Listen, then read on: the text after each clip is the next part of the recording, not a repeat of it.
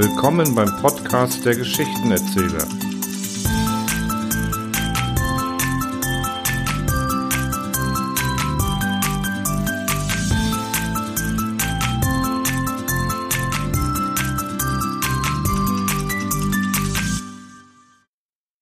Ja, hallo zusammen da draußen und willkommen nochmal bei Alex, euren Geschichtenerzähler. Ihr kennt mich ja mittlerweile.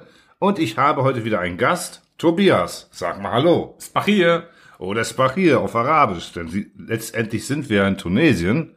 Ihr kennt sicherlich Tunesien vom Urlaub und so.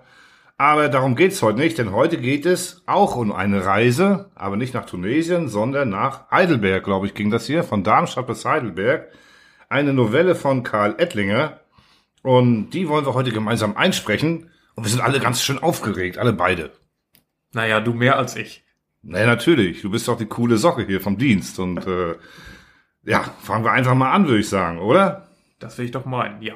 Dann fangen wir an. Karl Ettlinger, der Vergnügungsreisende. Von Darmstadt bis Heidelberg saß ich Mutterseen allein im Eisenbahnabteil. Ich las eine Zeitschrift nach der anderen, sah zwischendurch zum Fenster hinaus, versuchte zu schlafen und kam zum Ergebnis, dass es höchste Zeit war, das lenkbare Luftschiff zu erfinden. Denn Langeweile ist aller Laster Anfang. In Heidelberg endlich stieg ein Herr ein. Mittelgröße, Zwicker, blonder Schnurrbart, Alter etwa 40 Jahre. Er hatte nur einen Handkoffer bei sich, auf den ein eleganter Spazierstock und ein Regenschirm geschnallt waren. Also ein Vergnügungsreisender. Wir rauchten beide, und Rauchen macht bekanntlich gesprächig. Wir plauderten von den Verkehrsverhältnissen, schimpften über die Fahrkartensteuer und kritisierten den neuesten Moderoman. Wohin fahren Sie eigentlich? Ja, nach Italien. Zum ersten Mal in meinem Leben. Italien muss wundervoll sein. Ich freue mich wie ein Kind darauf. Oh ja, Italien ist ein Paradies. Sie waren schon dort? Ich beneide Sie darum. Ich beneide Sie um die Illusionen, mit denen Sie hinfahren. Fahren Sie nach Mailand? Ja, natürlich. Der Dom dort soll überwältigend sein.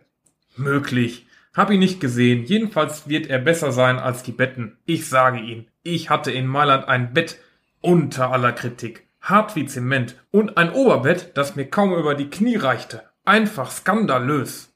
Verdutzt schaute ich ihn an. Macht er einen Scherz? Aber nein, er war vollständig ernsthaft. Ich fahre natürlich auch nach Verona.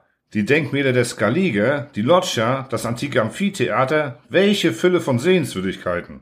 Ich bin gleichfalls in Verona gewesen, hab auch die von Ihnen aufgezählten Sehenswürdigkeiten gesehen. Freilich nur auf Ansichtspostkarten. Wenn ich Ihnen einen guten Rat geben darf, nehmen Sie sich ein Bett mit nach Verona. Die dazugehörigen Wanzen kriegen Sie dort unentgeltlich geliefert. Ich hatte in Verona ein Bett, das jeder Beschreibung spottet. Lieber schliefe ich auf einem Sack Kieselsteine. Das Kopfkissen war entschieden ein Familienerbstück und die Bettstelle war so kurz, dass ich bedauerte, dass meine Beine nicht zum Umklappen eingerichtet sind. Sie machen mir aber ordentlich Angst. Glücklicherweise werde ich mich in Verona nicht lange aufhalten und nach Venedig weiterdampfen. Ich kann es kaum erwarten, bis ich auf den Lagunen herumgondele. Na und die Rialtebrücke, die mich als Shakespeare-Enthusiasten doppelt interessiert, und der Markusplatz, der Dogenpalast, die Bleikammern. Sie haben Ihren Reiseführer fleißig studiert. Ich habe alle diese Kunstwerke verschlafen. Das heißt, verschlafen ist eigentlich ein Euphemismus. Denn diese Betten, stellen Sie sich den Deckel einer alten Kiste vor, aus dem alle paar Zentimeter ein rostiger Nagel hervorlugt. Dieser Deckel steht auf vier wackeligen Beinen. Sobald Sie eine Bewegung machen, fangen die Beine an zu knacksen und zu ächzen. Auf dem Deckel liegt eine ausrangierte Pferdedecke, auf dieser ein mit Sägespänen oder Erbsen gefüllter Sack.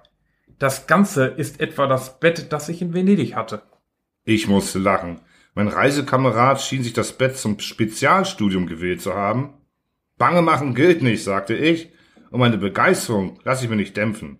Von Venedig geht's schnurstracks nach Bologna. Man hat mir viel von der Piazza der Netune erzählt, und das Grabmal des Königs Enzio muss herrlich sein. Beinahe hätte man auch mir dort ein Grabmal errichten können, denn ganz ohne Schlaf kann der Mensch nicht sein. Es ist unglaublich, was alles auf der Welt sich für ein Bett ausgibt.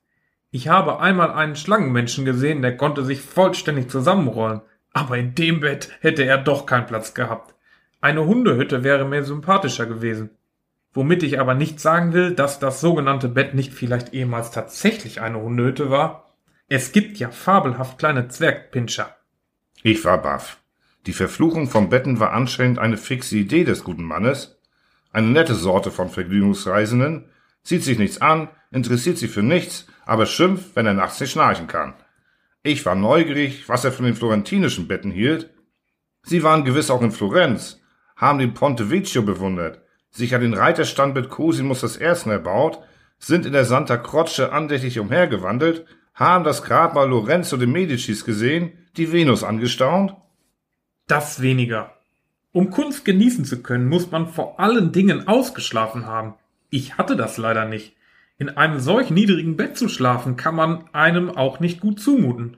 Legen Sie Wert darauf, ruhig zu schlafen? Dann steigen Sie in Florenz nicht ins Bett, sondern stellen Sie sich auf den Fußboden mit dem Kopf nach unten, die Beine nach oben. Oder, wenn Sie absolut liegen müssen, mieten Sie sich eine Badewanne. Ich spreche als Freund zu Ihnen. Und Rom? In Rom werden Sie doch wenigstens mit den Betten zufrieden gewesen sein. In Rom hatte ich ein köstliches Bett. Ich war acht Tage in Rom und ich bin überhaupt nicht aus dem Bett herausgekommen. Und die Sixtinische Kapelle? Das Museum im Vatikan? Mein Bett war mir lieber. Ich schwieg, das Gespräch stockte. Aber ich konnte es nicht aushalten. Ich musste dem Herrn schonend beibringen, dass er in meinen Augen ein Cretin, ein Idiot war. Sie haben also von Italien eigentlich überhaupt nichts gesehen? Sie sagen es. Nichts. Sie haben sich nur für die Betten interessiert? Sonst war Ihnen alles gleichgültig? Sie haben recht, nur die Betten haben mich interessiert. Es entstand abermals eine kleine Pause. Ich überlegte, welchen Titel ich wählen sollte. Rhinoceros schien mir etwas zu heftig. Esel war zu mild, aber Kamel, das dürfte so etwas Richtiges sein. Da ergriff der Herr gutmütig schmunzelnd meine Hand. Damit Sie sich nicht unnütz aufregen, will ich Ihnen des Rätsels Lösung verraten. Die Sache ist sehr einfach. Ich war nur einmal in Italien. Und das war auf meiner Hochzeitsreise. Ach so.